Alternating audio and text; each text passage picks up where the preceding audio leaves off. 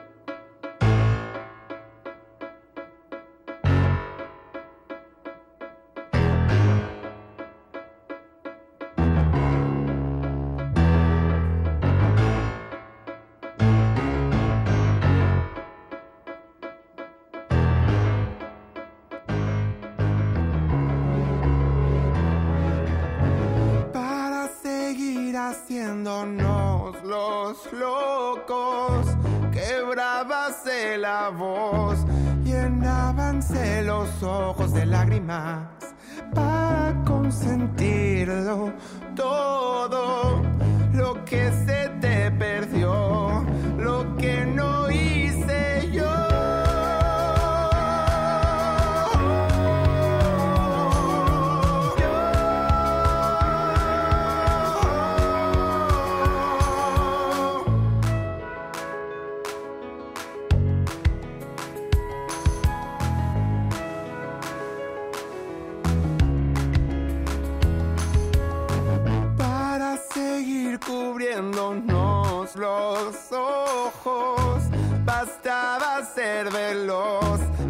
tu verdadero rostro bajo de la sábana.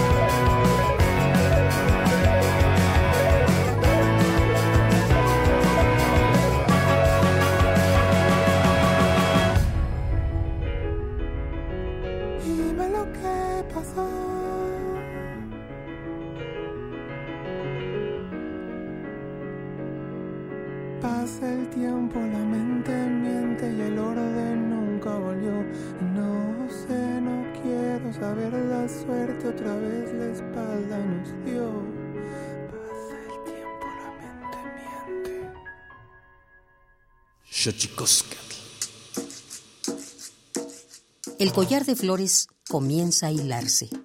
Es momento de ir a lo profundo. Radio UNAM presenta Xochicóscatl, collar de flores, con Mardonio Carballo. Hacemos revista del México Profundo.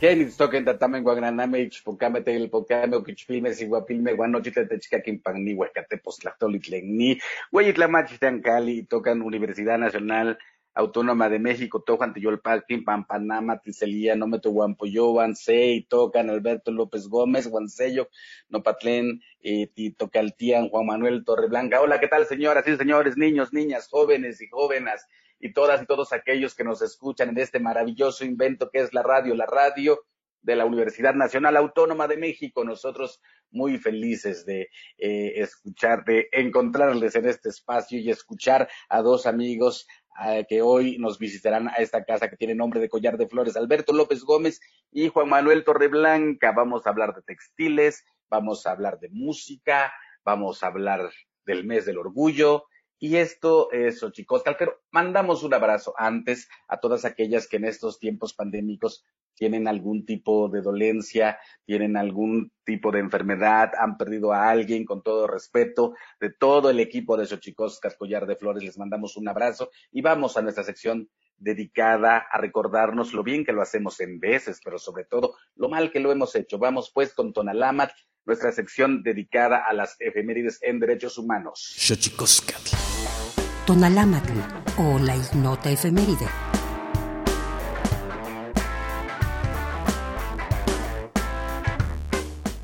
...28 de junio de 1919.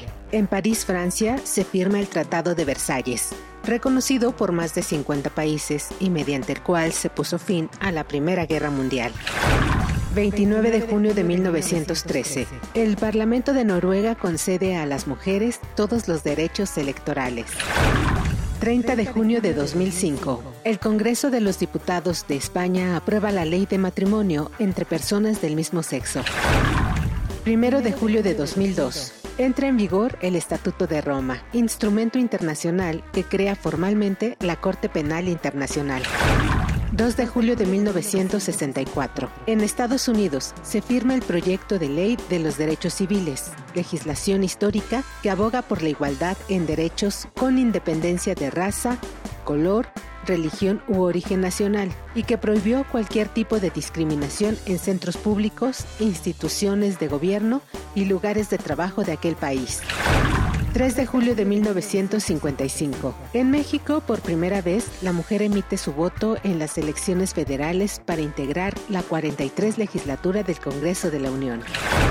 4 de julio de 1923. Durante las celebraciones del Día de la Independencia, con desfile y profundas muestras de odio racial en Indiana, Estados Unidos, se celebra la mayor manifestación del Ku Klux Klan.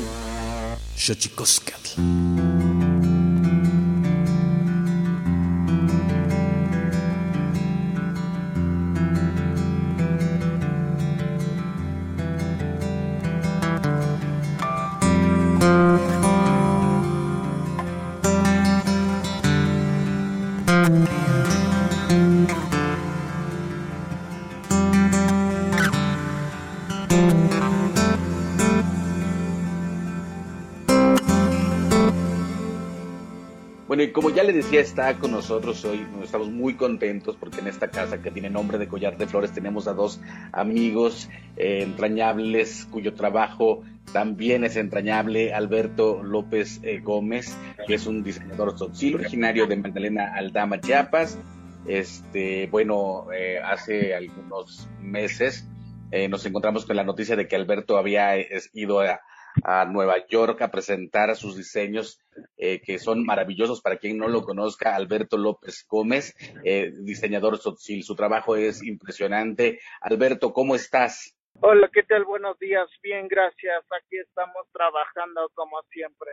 Qué maravilla, Alberto. Platícanos eh, todo este trabajo que estás realizando, eh, que tiene que ver con la innovación basado en el trabajo textil de un pueblo importantísimo y que ya de por sí era un gran reto, Alberto, porque ellos, eh, los, ustedes, pues, los totziles, tienen un trabajo textil maravilloso. Innovarlo ya era un reto, ¿no, Alberto?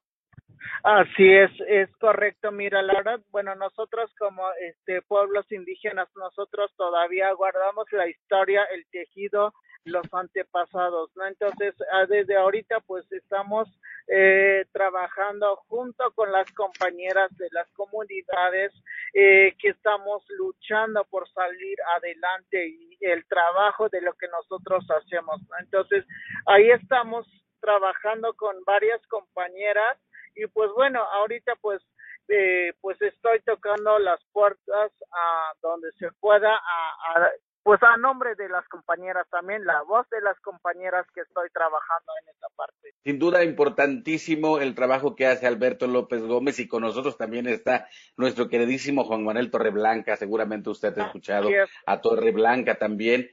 Torreblanca, querido, ¿cómo estás, amigo? Hola, querido Mardonio. Bien, contento de tener esta oportunidad de platicar un rato contigo y de verte, aunque sea en ese cuadradito en mi compu. Sí, qué, locura, ¿verdad? ¿Qué, tal? Platicábamos hace rato, eh, fuera de los micrófonos con eh, Juan Manuel Torreblanca, que al principio de esta pandemia, hace más de un año, eh, nos dábamos a la tarea él de componer una, un- una canción diaria y yo un poema diario y nos los mandábamos, pero el, el- la pandemia se va haciendo larga, larga, larga, larga y, y ya después eh, resultó que ya, ya no nos mandamos nada, pero el, el asunto del arte como elemento que nos rescató a mucha gente, tanto en aquella que lo ejecutaba como aquella que lo consumía.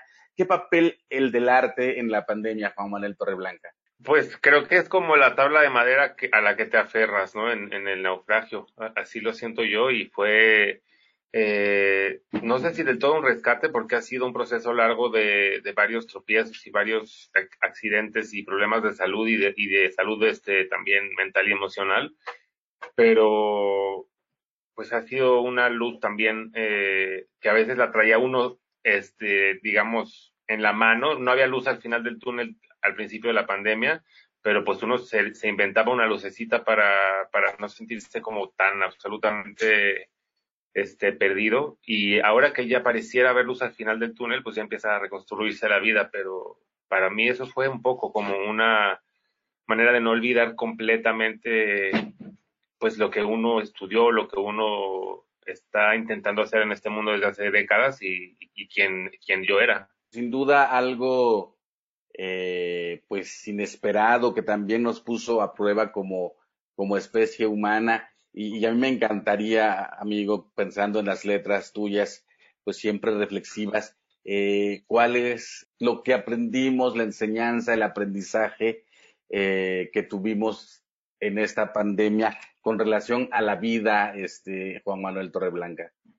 Yo creo que ha sido una, un aprendizaje que se ha hecho viendo hacia atrás y, y por ahí hay frases como medio de cajón que dicen que la vista siempre, que la visión es de 20 cuando volteas hacia atrás siempre, ¿no? Porque creo que de alguna forma reacomodas la experiencia para que tenga sentido. Quizás no lo tiene cuando estás atravesándola, pero yo creo que muchas de las cosas en mi caso que están reconstruyéndose después de haberse roto el año pasado necesitaban romperse o estaban a punto de romperse de cualquier forma. Y entonces ha sido una oportunidad de, de enfrentarme conmigo mismo, con, con mi crisis de los 40, con cómo está el país, con cómo está el mundo, con un poquito más de, de ojos abiertos, que, que estaba muy obnubilado por la, pues por la presión de tener que seguir haciendo música y tener que seguir intentándolo como a nivel carrera y, y laboratorio de que la carrera es secundaria en cierta forma, que primero está la vida, el presente y, y pues la naturaleza, la supervivencia, conectar con otras personas, o sea, como que, y la salud, ¿no? O sea, como que muchas otras cosas se pusieron adelante y la preocupación por la carrera a nivel compararse con alguien más o pensar en el éxito y esas cosas, quedó un poco muy atrás y ahora que estoy retomando la música es desde otro lugar y hasta me cuesta darle importancia a la industria. O sea, traigo como ahí una otro tipo de crisis, pero, pero es bienvenida, te digo. Yo creo que todas esas crisis que son crisis que ya estaban cocinándose y que eran necesarias. Pues sin duda, eh, un, un momento eh, pues de mucho pensar, de mucho reflexionar. Y quisiera retomar esto, Alberto, de qué manera se vio afectada eh, la vida del arte textil para ustedes allá en eh, Magdalena Aldama, Chiapas y en general en tu trabajo, que para, insisto, para la gente que nos está escuchando aquí en Xochicóscar, Collar de Flores, que no, que no lo sepa, el trabajo de Alberto López Gómez es bellísimo, la verdad. Y, y yo quisiera preguntarte eso, Alberto, ¿cómo se ha visto afectada, eh, digamos, que el trabajo textil, textil, el que ustedes están impulsando desde su comunidad en esta pandemia? Creo que estamos teniendo ahí problemas con Alberto. Eh, Tiene el micrófono apagado. Con Alberto. Ah, Alberto, si estás, eh, nos estás escuchando, este, quítale el micrófono, este, sí, abajo de tu pantalla. Qué maravilla tener que estar hablando de pantallas en la radio, pero así es esto.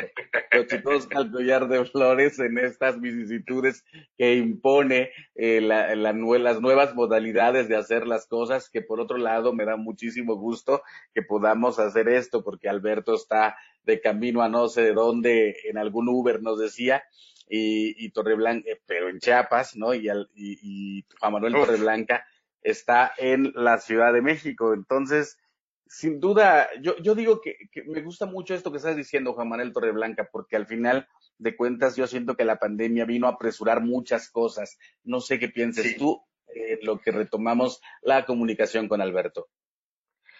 Eso es exactamente lo que siento, que, que fue un catalizador y fue un pie en el acelerador para procesos que ya estaban ahí, ¿no? O sea, creo que desde luego hubo cosas nuevas para, para nuestras generaciones, pues no queda casi nadie que haya vivido la, la pandemia de, del me refiero a la, la llamada fiebre española. Desde luego vivimos el VIH, que esa es otra pandemia, que fue como construida en el, en el imaginario y narrada de otra manera, como con otras connotaciones y con otras, sí, como ca- causalidades que la vuelven también un poco una pandemia de vergüenza y una pandemia de prejuicio, pero esa fue nuestra experiencia previa y, y de alguna manera el año pasado creo que había una, una reflexión también en algunas personas de cómo se parecen, de cómo se parecen a la pandemia del VIH-Sida y, y el COVID y también cómo son diferentes.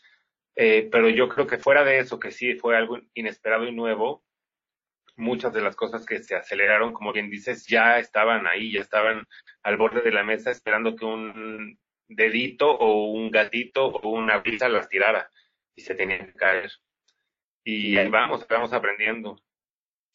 Fíjate que es, es, es padrísimo esto que estás eh, diciendo, eh, Juan Manuel Torreblanca, porque es una de las reflexiones también que me vinieron a la cabeza y que pienso que esta pandemia, y habría que decirlo también, nos puso en jaque en todos, más allá eh, de, de pertenencias eh, sociales, de preferencias sexuales, pero sin duda e- ese poner en jaque ha hecho que la vacunación corra a una velocidad, eh, pienso, importantísima. En menos de un año, el poder de la ciencia y el poder económico detrás de la ciencia y nos demostró que se puede y efectivamente esto que estás poniendo sobre la mesa, eh, la pandemia del VIH han, han transcurrido, no sé, más de 30 años, quizás desde el primer caso, y juegan en torno a eso y a la posibilidad de una cura muchísimos prejuicios, ¿no, Juan Manuel Torreblanca? Desde luego, sin duda, si hubiera sido tratada la pandemia del VIH con la misma urgencia y con la misma compasión y solidaridad con la que se ha tratado la emergencia de- del COVID, yo creo que ya habría una solución mucho más contundente. Desde luego ya es una, una situación muchísimo menos terrible la de vivir con VIH de lo que era hace 20 años o 30 y ni se diga. Ya sabemos que, que la condición de indetectable significa intransmisible y que se puede vivir una vida, pues, entre comillas, normal, y pongo el entre comillas solamente, porque justo hay otro tema sobre la mesa ahora, ¿no? Que es el de, el caos en la compra de medicamentos y, la distribución de medicamentos. Eh, pero como bien dices, creo que el tema ahí es que la sociedad a veces ve el problema del VIH como algo que, en comillas, se lo buscaron. Y entonces como que hay gente que no se siente con, con el mismo espíritu de solidaridad de, de apoyar este, desde una salud pública a las personas que necesitan recibir estos medicamentos. Y eso es algo que no pasa con el COVID, porque el COVID es algo que, aunque esté medio también en el tema de la polémica y la conspiranoia, el origen, no se puede decir este, que tiene que ver con, con el estilo de vida, entre comillas también, de nadie. Es algo que simplemente apareció y que la, la forma de contagio pues es muchísimo más terrible que la del VIH. Claro, porque habría que decirle a la gente que nos escucha aquí en Xochicosca, el collar de flores, que cu- cuando aparece el VIH-Sida, eh, el, el propio sector médico eh, fue endilgando esta enfermedad a la comunidad eh, LGTB, ahora, ahora tiene muchas más siglas, a la comunidad homosexual y con los prejuicios que eso conlleva. Y efectivamente eh, es el trastocamiento, me parece el trastocamiento económico lo que hace eh, también eh, que, que, que esta pandemia, ¿no? sea mucho más empática, más solidaria y que tenga muchos más intereses, porque sí creo que entre otras cosas de las que habrá que dar cuenta como, como seres humanos es también la- la- los prejuicios eh, propios eh, del ser humano. Y bueno, esto ha sido sin duda importante eh, reflexionarlo y bueno, sobre todo en este mes, el mes del orgullo. Este, vamos pues a, a un corte, vamos a nuestra sección dedicada a develar los secretos eh, de las palabras. Estamos platicando con Juan Manuel Torreblanca de Torreblanca, seguramente usted lo, lo, conoce porque además de todo, eh, además de músico, es un productor que ha trabajado con un sinfín de los músicos y las músicas que están ahora en la palestra de la sonoridad de nuestro tiempo, mientras buscamos la reconexión con Alberto eh, López Gómez, que también, como estamos hablando, vamos a hablar, ya hablamos un poquito con él, pero hablar de sus diseños textiles y esta maravilla de, que está haciendo él con el trabajo de un grupo de mujeres de su comunidad. Pero antes de que otra cosa suceda, vámonos a nuestra sección dedicada a develar los secretos eh, de los idiomas, porque los idiomas tienen sus secretos. Cuerpo. Xochicoscatl. El Instituto Nacional de Lenguas Indígenas presenta Tlactolcuepa o la palabra de la semana.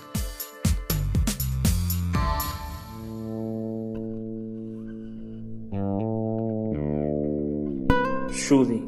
Es una palabra de origen ñañú, variante de la lengua otomí que se habla en la región del Valle del Mezquital, en el estado de Hidalgo, que se usa para referirse a aquella imagen oscura que proyecta un cuerpo sobre una superficie al interceptar los rayos de luz y que en algunas ocasiones nos puede causar terror o nos puede servir para refrescarnos. Nos referimos a la sombra. El vocablo Shudi. Es un sustantivo que proviene de la agrupación lingüística otomí, la cual forma parte de la familia lingüística otomangue, la más grande y diversificada de México. De acuerdo con el Catálogo de Lenguas Indígenas Nacionales, editado en 2008, el idioma otomí se habla en los estados de Hidalgo, Tlaxcala, Estado de México, Guanajuato, Michoacán, Querétaro, Puebla y Veracruz. Tiene nueve variantes lingüísticas y cuenta con 307.928 hablantes mayores de tres años.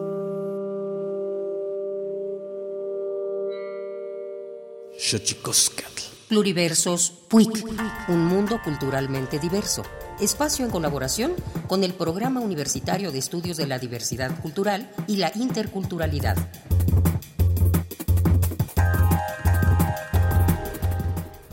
Creo que la unidad entre ellos y el sentido de la identidad puede ayudar mucho a que se mantenga. Según diversas instituciones nacionales e internacionales, nos indican que para el año 2100 es muy probable que el 90% de estos idiomas haya desaparecido. México cuenta con 69 lenguas nacionales, 68 indígenas y el español, por lo que se encuentra entre las primeras 10 naciones con más lenguas originarias del orbe. Para hablar del tema, invitamos a la maestra Verónica Aguilar, lingüista mixteca experta en la conservación de la lengua en comunidades indígenas migrantes. Las comunidades migrantes están en gravísimo, gravísimo riesgo de perder eh, sus lenguas porque muchas veces quedan en aislamiento, quedan rodeados eh, solo de personas que hablan u otras lenguas indígenas o que hablan solo español. Eh, pienso, por ejemplo, en las comunidades que se han ido a San Quintín o que llegan a la Ciudad de México. Y eso hace que la gente con la que podemos hablar y, seguir practicando nuestra lengua, pues eh, es cada vez menos en número. El artículo 13 de la Declaración de las Naciones Unidas sobre los Derechos de los Pueblos Indígenas establece que estos pueblos tienen derecho a revitalizar, utilizar, fomentar y transmitir a las generaciones futuras sus lenguas, tradiciones orales, sistemas de escritura y literaturas. Sin embargo, este tipo de leyes o medidas pasan a un segundo plano si hablamos de la cantidad de población que en realidad está interesada o capacitada para preservar sus lenguas. Las comunidades migrantes lo que tendrían que hacer para mantenerla sería sobre todo, bueno, primero decidirse y luego creo que la unidad entre ellos y el sentido de la identidad puede ayudar mucho a que se mantenga, si es que eso es lo que deciden.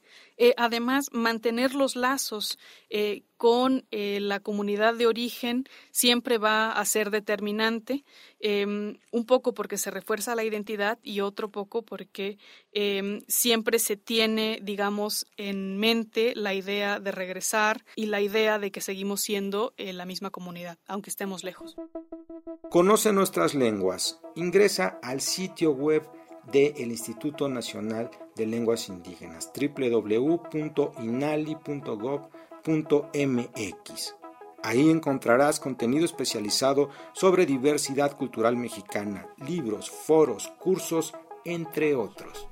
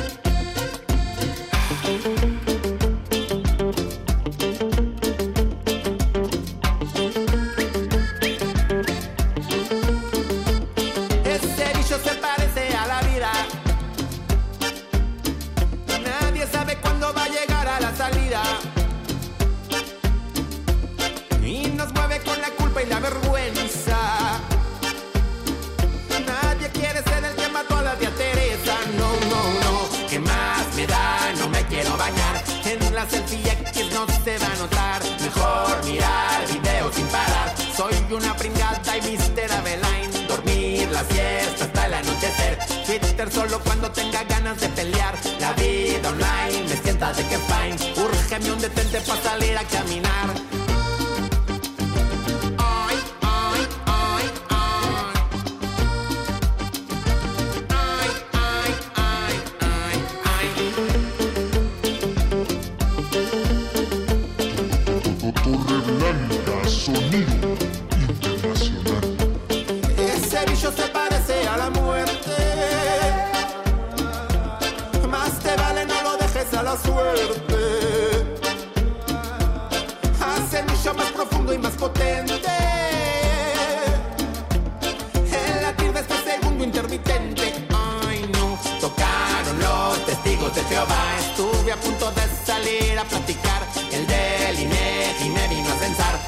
Lo convencí que se quedara a merendar. Perdí la conferencia de Gatel mientras escuchaba le di cara de pastel. La vida online me sienta de que fine. La vida online me sienta de que fine. La vida online me sienta de que fine. La vida online me sienta de que fine. Me de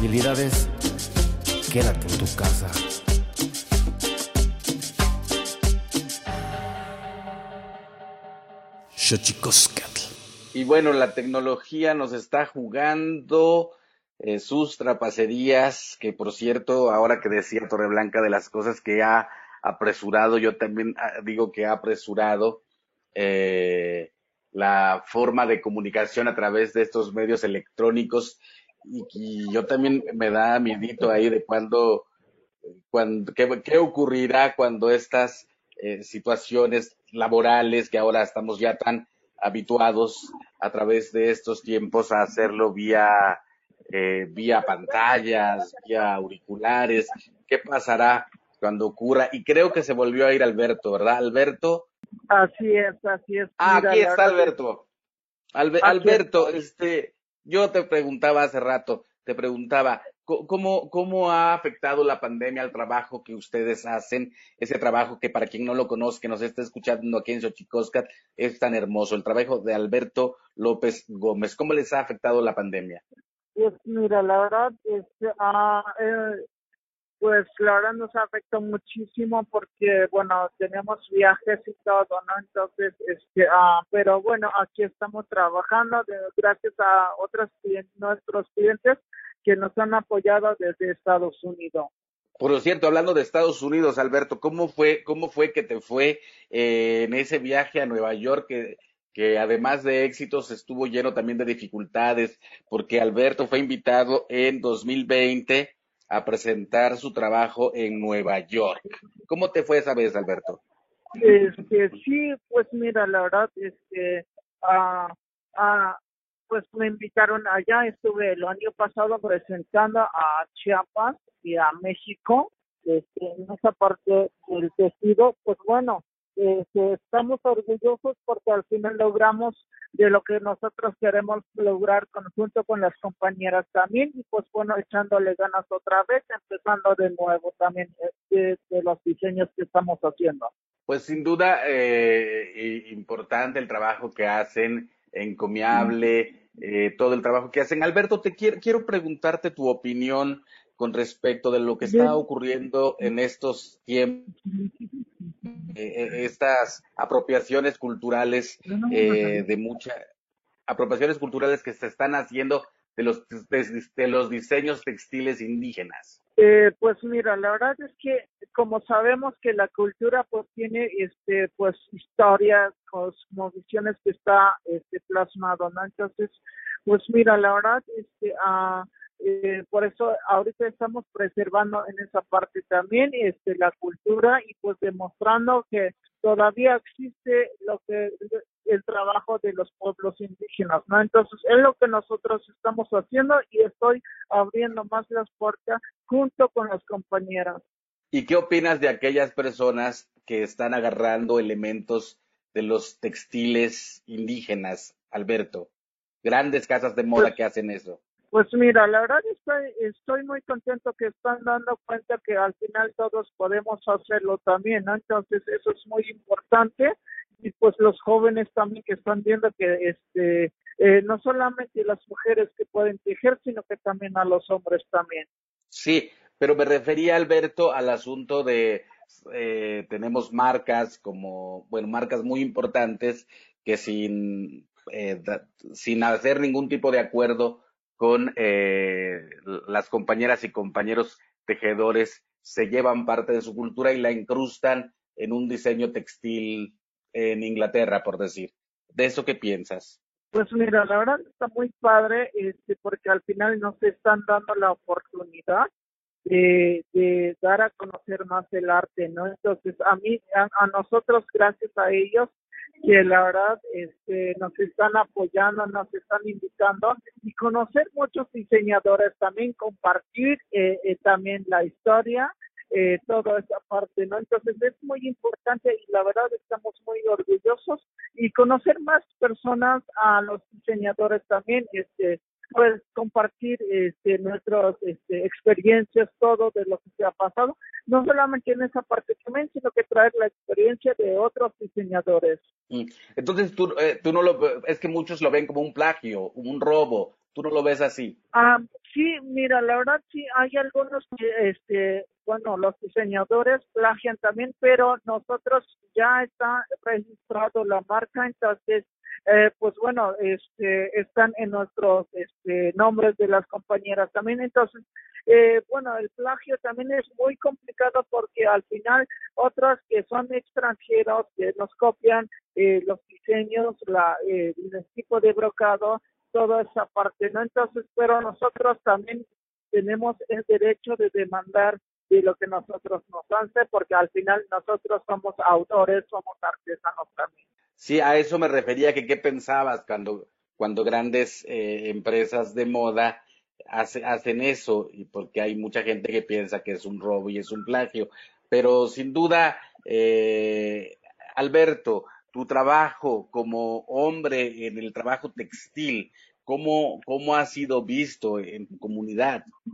Pues mira, la verdad, hay muchas complicaciones también, no solamente este ah, de esa parte, también como sabemos que muchas de las mujeres solamente trabajan de telar de cintura y los hombres pues al final se dedican al campo, ¿no? Pero bueno, ah, es complicado, pero yo creo que también vale la pena luchar en esa parte porque al final no solamente para mí, sino que también apoyar a los demás artesanos de diferentes municipios también y es lo que se trata nuestro proyecto, ¿no? Dar a conocer más y pues no solamente a mí, sino que eh, pues yo este, vengo de la voz de las compañeras también y pues este, representando a, a Chiapas. ¿Cómo se llama el proyecto de ustedes, Alberto? El proyecto se llama Cuchilpoc, es lo que nos representa a nuestro Chiapas y a México también, es, se llama Mar, eh, Cuchilpoc. Cuchilpoc, eh, como nosotros hablamos en Totil, eh, es- entonces se llama Prenda Viva. Prenda viva, perfecto. Oye, Alberto. ¿y qué eh, eh, eh, ha sido eh, importante e interesante tu experiencia como varón eh, en entrarle al diseño textil? Que además, para que, insisto, para la gente que no conozca el trabajo de Alberto, es precioso el trabajo de Alberto y ha empezado a reconocerse tu trabajo, Alberto. Sí, la verdad sí, este, pues ya, ya conocen muy bien y toda esa parte, pues gracias a las personas que, que me han invitado y pues bueno, este, eso es lo que estamos muy felices este, a, a representar más y pues bueno, ojalá si quiere Dios pues voy a estar otra vez en Estados Unidos en septiembre, este, ahí vamos a estar representando otra vez a nuestros Chiapas y a México. Pues que es, es, es sin duda algo muy eh, bonito, este Alberto, que ocurran este tipo de intercambios culturales, que vayamos teniendo también eh, presencia en muchos, eh, en muchos lados y al mismo tiempo podamos nosotros tener esta posibilidad de encontrar este los caminos necesarios para dar a conocer con orgullo y dignidad nuestro trabajo. Juan Manuel Torreblanca, pues te presento, pues Alberto, conoce el trabajo de Alberto que te va a encantar. Para la gente que no, que, que no lo sepa, eh, alguna vez nos tocó juntar a Juan Manuel eh, Torreblanca y a Rubí Huerta, una poeta purépecha, para hacer un trabajo eh, que se llama canciones, cantos de una mamá purépecha a su hija. ¿Y, y, y qué, qué te ha dejado la experiencia de trabajar con Rubí y lenguas indígenas, Juan Manuel Torreblanca? Pues yo ah, platicábamos de eso también antes, que la experiencia fue muy bella. Yo pensaba que iba a ser más difícil musicalizar poesía, dado que ahí la música tiene que estar solamente en un, en un rol de lienzo para las palabras. Sin embargo, fue muy inspirador hacerlo con la poesía de Rubí Huerta, con, el Purépecha, porque es muy musical y es muy rítmica. Entonces fue eh, de alguna forma ya un, una sugerencia constante de melodías y de, y de, motivos para ir construyendo esas pequeñas piezas. Yo, yo pensaría, mi querido Torreblanca, que estas colaboraciones tendrían que darse más. No sé por qué no se hacen tanto en México. ¿Qué opinión te merece eso? Creo que tienes razón y, no sé por qué no se hagan más. De pronto yo creo que son círculos muy pequeños tal vez, eh, este, los de la poesía y, y algunos de los círculos artísticos en los que movemos, o por lo menos son círculos donde no hay en general pues mucho capital, ¿no? Entonces ahora que que también estamos pues saliendo, ojalá empezando a salir de una crisis que tiene una gran parte de crisis económica, quién sabe qué va a pasar. Pero pues mi vida es la música y, también mi amor es el teatro y de pronto pienso que pues mis dos vocaciones están absolutamente muy mal encaminadas en lo que a dinero se refiere. Sí. Sí, sí, pues es terrible. Yo me dediqué al teatro muchos años y fue, ¿no? Eh, y a la Sí, poesía, o sea, eh, es, es- son apuestas por la vida y que me encanta esta, esta tesis que dejas eh, eh, salir, ¿no? O sea, si ya nos dedicamos a algo que de por sí no deja mucho dinero, estaría padrísimo hacerlos, hacer, hacer este tipo de, de trueques amorosos, empáticos, lingüísticos, culturales y que sin duda pues ha sido increíble. Pues ese, el, el, el mes del orgullo, Juan Manuel Torreblanca, Maricón, sacaste una, una, eh, una canción que a mí me, me, me- gustó mucho el asunto tan, tan directo de una palabra, ¿no? Eh, Sí. que- una palabra que duele, una palabra que lastima, este, y, y hiciste una canción y suena como a Daniela Romo. Claro, esa era justamente la, la raíz. Yo estaba componiendo con un amigo muy querido venezolano que se llama Ulises Hajiz y se nos había dado el pitazo de que Daniela Romo iba a hacer un disco nuevo. Pues esto fue hace ya algunos años y compusimos algunas canciones con eso en, en el corazón y en la mira. Yo creo que es mi primer disco, o sea, Daniela Romo. Yo creo que si de alguien fui fan antes de, de, de quisiera, o sea, incluso acordarme de, ese momento, pero no puedo. Pero yo sé por las fotos y porque es lo que me ponían mi madre y mi tía, que, que lo que yo escuchaba en la infancia era Daniela Romo y lo tengo ahí en el ADN, ¿no? Entonces, eh, la quiero, le tengo cariño, no la conozco en persona, pero la admiro y la quiero y me fascina Daniela Romo. Y fue una ilusión muy grande componer para ella, aunque al final no se usó ninguna de las canciones, porque pues esa es otra mafia de la que hablaremos otro día, el de la de la industria musical y, y, quienes colocan canciones en, los repertorios de, las personas que sí son estrellas, etcétera. Y pues como yo no soy nadie en ese mundo, pues no, ni yo creo que ni me han de haber escuchado las canciones.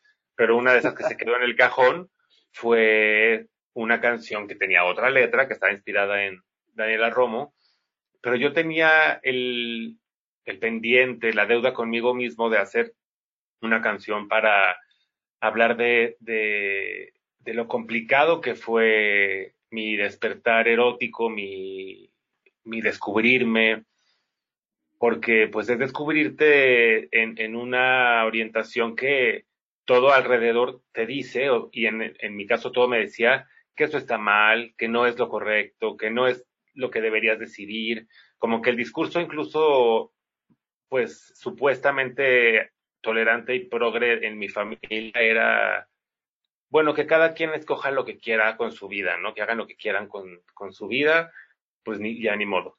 Y a mí me generaba mucho conflicto porque yo decía, pero pues es que yo no lo escogí, o sea, yo solo estoy descubriendo que eso es lo que hay adentro de mí, pero no puedo modificarlo. Y lo intenté siete años y no puedo, ¿no? O sea, yo agradezco la suerte de que no me tocó tampoco una familia que me mandara a terapias de conversión porque yo las habría abrazado con gusto. Como yo tenía demasiadas ganas de no tener que ser homosexual, de no tener que ser gay, yo creo que yo me habría metido a las terapias de conversión con gusto y seguro habría salido mucho más traumado de lo que estoy. Este, pero tenía esa deuda con el Juan de 14 años, que es más o menos la edad a la que me cayó el 20, pues de lo que iba a ser para mí este, el deseo y, fue un proceso difícil componer esta canción, o sea, no se dejaba la canción, tuve que hacer tres letras distintas, o sea, de principio a fin, porque alguna era muy pedagógica, muy didáctica y aburrida, y otra era muy enojada y como que estaba más bien ahí en plan catarsis. Y ya finalmente encontré el tono un poquito más liviano y más de, de buscar ese apapacho propio, ¿no? Que es creo que lo que necesitamos hacer muchas personas que no nos hemos aceptado por años. Es como para, para empezar, buscar la manera de, darnos cariño eh, a uno mismo y desde ahí también pues ir tratando de entender cómo hacer comunidad y cómo conectar con otras personas. Y para mí pues el tema de las palabras, tú lo sabes más que yo, el, poder que tienen y la magia que pueden también conjurar pero a mí me parece muy fascinante que una palabra como maricón, que sigue siendo un poquito estridente para, para algunas personas o hasta una mala palabra, eh, al inicio de la canción tiene, y todavía me pasa, pero tiene una sensación cuando empiezas a oír la canción y después de, del trayecto, cuando llegas a escucharla al final otra vez, creo que cambia su pH, o sea, deja de ser insulto y se vuelve, pues se reivindica, ¿no? Se vuelve se vuelve una palabra que yo uso como yo quiera. Claro. Pues estamos aquí ya casi a punto de terminar eh, Xochicóscal. Un accidentadísimo Xochicóscal, por cierto. Pero así son eh, los gajes del oficio en estos tiempos pandémicos.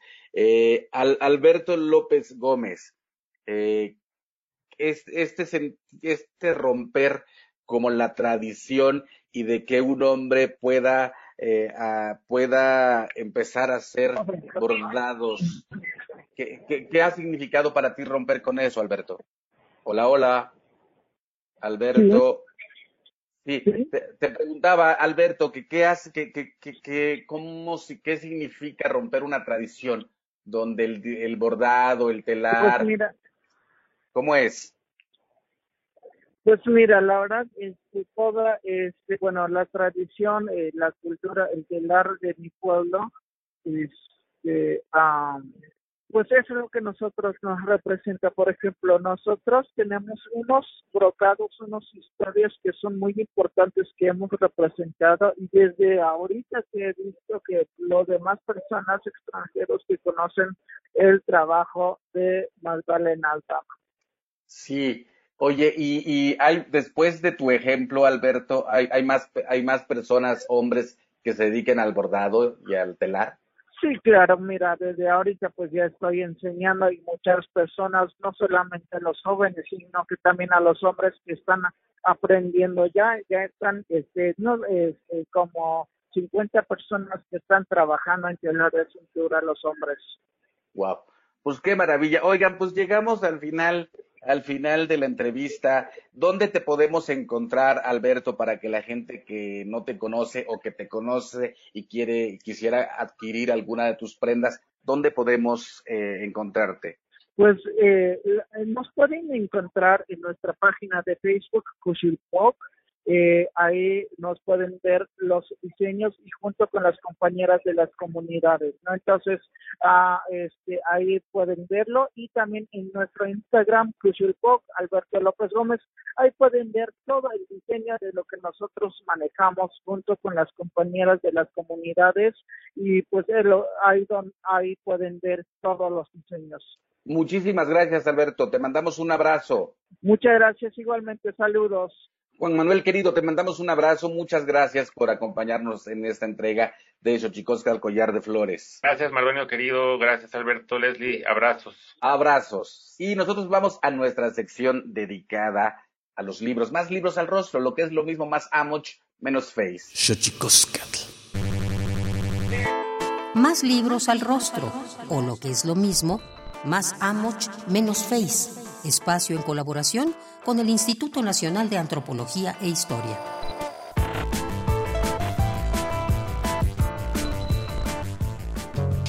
Entre saberes ancestrales y conocimientos contemporáneos, las representaciones y prácticas curativas en Suchitlán, Comala, Colima, es el libro que te presentamos el día de hoy.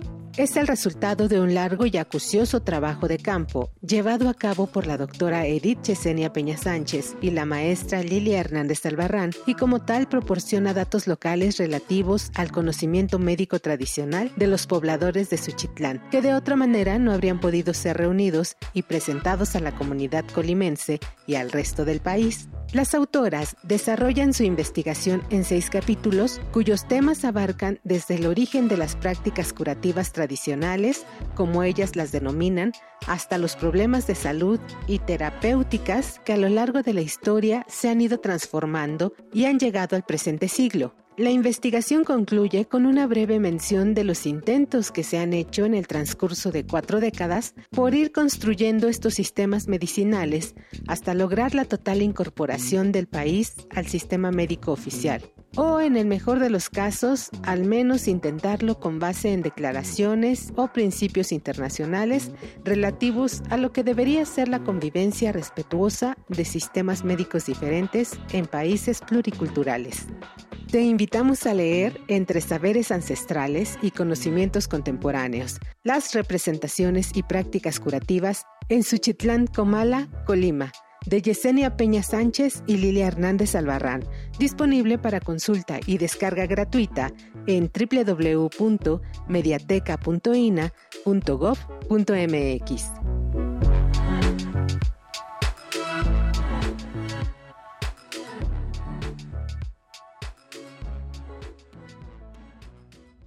Instituto Nacional de Antropología e Historia. Secretaría de Cultura. Gobierno de México. Y bueno, qué maravilla tener hoy así accidentadamente, aunque sea Alberto López Gómez, diseñador social, originario de Magdalena Aldama, Chiapas, y bueno, a Juan Manuel Torreblanca. Y obviamente nos vamos con Maricón. Tlaxcanati miak, timomelaguan panchi, cuelli, tonati chicago, maco, epónimo tlactol.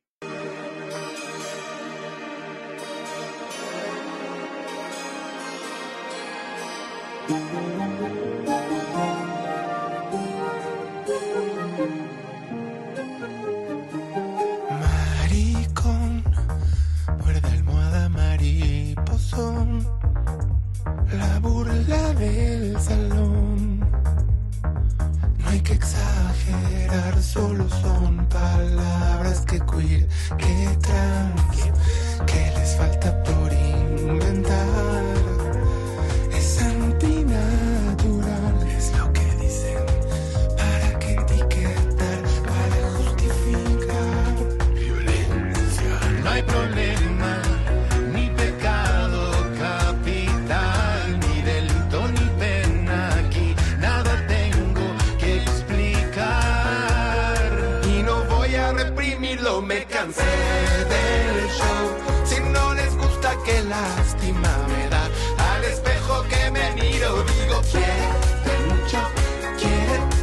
quiere mucho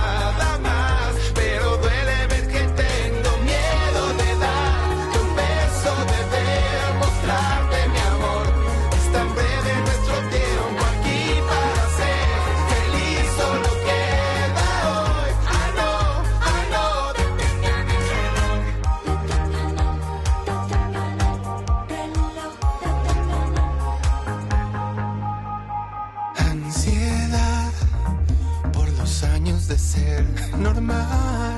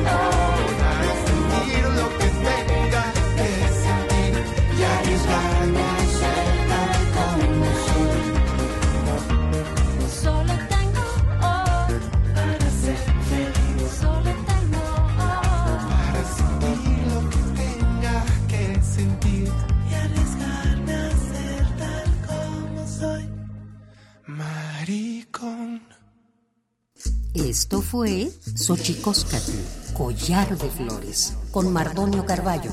Hacemos revista del México Profundo. Una producción de Radio UNAM. Experiencia sonora.